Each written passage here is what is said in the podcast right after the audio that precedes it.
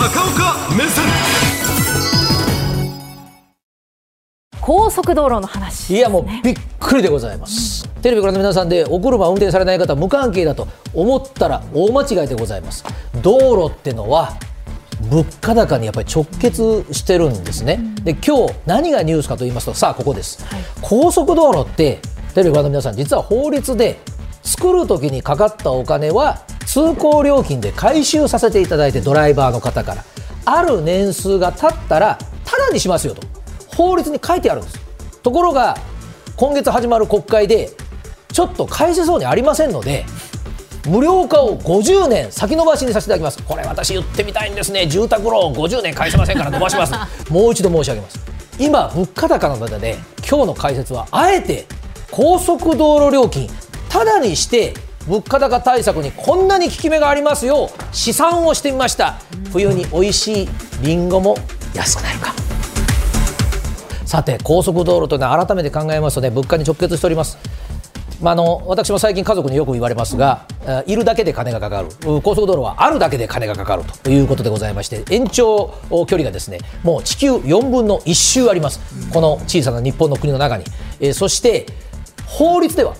2066年には作ったお金は全部返し終わって無料になるはずでしたが2115年です高速道路というのはどんどん古くなっていくんです、ね。えーもう16年後には全体の8割は40年以上になります。もう直さないといけない。それから補修箇所もですね今もう毎年13万件もあるんですね。で、えーじゃあ通行料金でこれ、えーなんとか補填していきましょう。ということなんですが申し上げたように物価高でございます。通行料金は特にトラックはすべての物価に運送費が乗っかってきます。ということですので、えーこれはね、なんとかやっぱり政府としても考えた過去が実はあるんですね。で、この通行料金に、えーやっぱり左右されるトラックっていうのはこういうトラックでございます。到着時間が厳しいと。いうものです。というのは、やっぱりテレビご覧の皆さんもスタジオの皆さんもそうなんですが、新鮮という言葉がつくもんです。お魚とかお肉、これはのんびり運んでよ、まあ、3日でも4日でもいいや。っていうわけにいかないです、えー卸売市場が空く時間につかなければいけない。そしてこれからのシーズンはお引っ越しでございます。高速今このぐらいかかります。はい。先ほどのリンゴです。青森からリンゴ積んで、えー大阪まで来てもらうとおもちろん他の割引の方法もありますが普通に払えば大型トラックは片道です。行く料金も入れると10万円通行料金が乗ります。ということは、はい、お見せしました。当然このリンゴの小売価格に乗っかってくるわけでございます。じゃあただにすることはどこもやってないのか。自治体が管理している道路は頑張ってございます。ただになったところもあるんです。はいどうぞ。近畿では神戸市に西神戸有料道路と言いましてでこれあのおプロ野球のあのオリックスがホームグラウンドしてたところありますがあの辺りとお神戸市内とつなぐところがございまして、えーここはね39年かかりましたけども結局通行料がタダになりましたしかしながらこれ物価に影響を与えるところまでいかないんです。あまりに距離が短いです。もう5キロぐらいです。だから神戸の方は嬉しかったけど物価が下がるところまでいかなかった。じゃあ申し上げました。政府は景気対策で高速道路をタダにしたことないですか？あります。はい。えー2010年なんですけどもこの時もあの景気が良くないのでやってみましょうと。全部の道路をしませんが全国の2割を1年間実はタダにしたんですよ。どこをやったか。舞鶴港から三田西までこの舞鶴若狭自動車道タダにしてみたんですね。そうすると大型の通行料3250円がタダになります。カニがあるいはお魚が。当然その分安くなるわけでございますが。さあその時のね、えートラックのお会社の方に聞きますと嬉しいんだけどね。嬉しいんだけどちょっとトラックだけにしてほしかったなというご意見があるのはこの時はまだ景気対策ですから一般のレジャーに行かれるお車も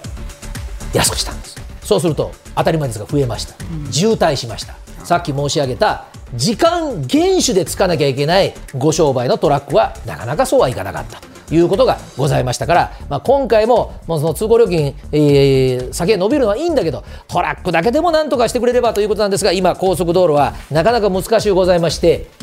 民営化しました。高速道路会社それぞれも頑張ってるんですね。何を？高速道路を走るだけじゃなくて楽しみに来てくださいと、楽しみもいろいろございます。私はこれとっても重視するんですが綺麗なおトイレ。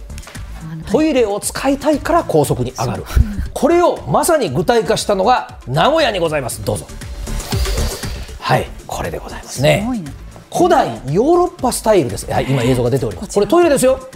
トイレですよあの岩原君ここで考え事するんじゃないんです。すごいですね、えーなんと4億円かかっております。途中で綺麗なトイレがない行き先には行きたくないわけでございます。でこういう営業努力をした当然これはそののこあのお高速道路会社の負担になります、もう一つはいこちらでございます。高速道路は乗るだけではない。トイレでもないご家族を連れてテーマパークに行こう。はいこちらでございます、はい、これ高速道路ですよ。はい、えーこれあの埼玉県の川口にございますけどハイウェイオアシスと言いまして、えー高速道路に乗ってテーマパークに行くんです。走るんじゃなくて1日高速道路上にいるんです。乗れる。でこれあのお道路使う方だけじゃなくて道路の外から来られる方も駐車場別で入ることができます、営業努力はあるんです。あるんですがこういうふうにするとやっぱりそれなりに投資も必要ということになってさらにですね、えー日本政府はですね後から後からやっぱり時代の流れで高速道路が走るだけじゃないですよこういう設備もつけてくださいという要求が国策としてくるんですね。それがはい。明日が阪神大震災が起きた日ですけれども、耐震化をやりなさいと。これはやっぱり阪神の地震が起きる前はあんまり言わなかったですね。それから電動の車がこれから増えるということになりますとそれを電気を補充するところをたくさん増やしてください。それから東名高速なんかそうですがトラック自動運転しましょうということになるとそのトラックを導く装置がいる、まあ、こういうもんですね、えー全部これ、えー税金でやってくれるだけではありません。もちろん補助金もありますがあー各道路会社は通行止めにもしなきゃいけない。その間収入が入らないというふうになりまして大変困るわけでございますがやはりあの一時的にアメリカなんか全然あの高速料金取りませんからこれやっぱりあのお運送料っていうのは今物が上がるときに必ずそのメーカーさんがおっしゃいますよね。運送料が高いんだと。うん。そうすると、えー今、物価高大変だからそこなんとかしてほしいということがありますが、でこの高速道路無料化が50年先延ばしになりますよという法律、これ、法律に書かれてますので、えー今月始まる国会で新たに出すんですね、法案をね。その時にこの考え方変わらないんです。つまり、負担をしてもらう人、それを受益者と言います。その利益を受ける人が今まではその高速道路で乗って運転をしてご家族を乗せて荷物を運んで使う方が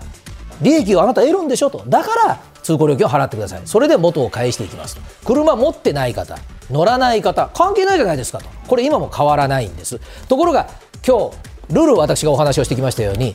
これ例えばトラックだけに限ってもいいんですけどもう日本の今のおこの高い物価をですね、少なくともちょっと例えば1年下げますと、そしたら50年間返せない借金を51年かけて返しますって言ったら返さないんじゃない、ね、で、えーその間はあ国債なのかあるいは税金なのかを投入して少し、まあ、最低限の維持をする。しかしこうやって今皆さんが本当に毎日スーパーで高いわねとおっしゃってるものが運送料金をタダにすることで、えーあるいは軽くすることで、えー少し楽になる。そうなるとちょっと話が飛びますが防衛費の時も言いましたよね。防衛費ってのは将来の世代も利益を得るんだからと政治が説明しました。受益者がやっぱり高速道路をタダにしてみると一旦期限を区切って。国民全体になってくる時代に今これだけ物流が高速道路に頼ってるとなってきたということを一度国会でも議論してほしいなと思います。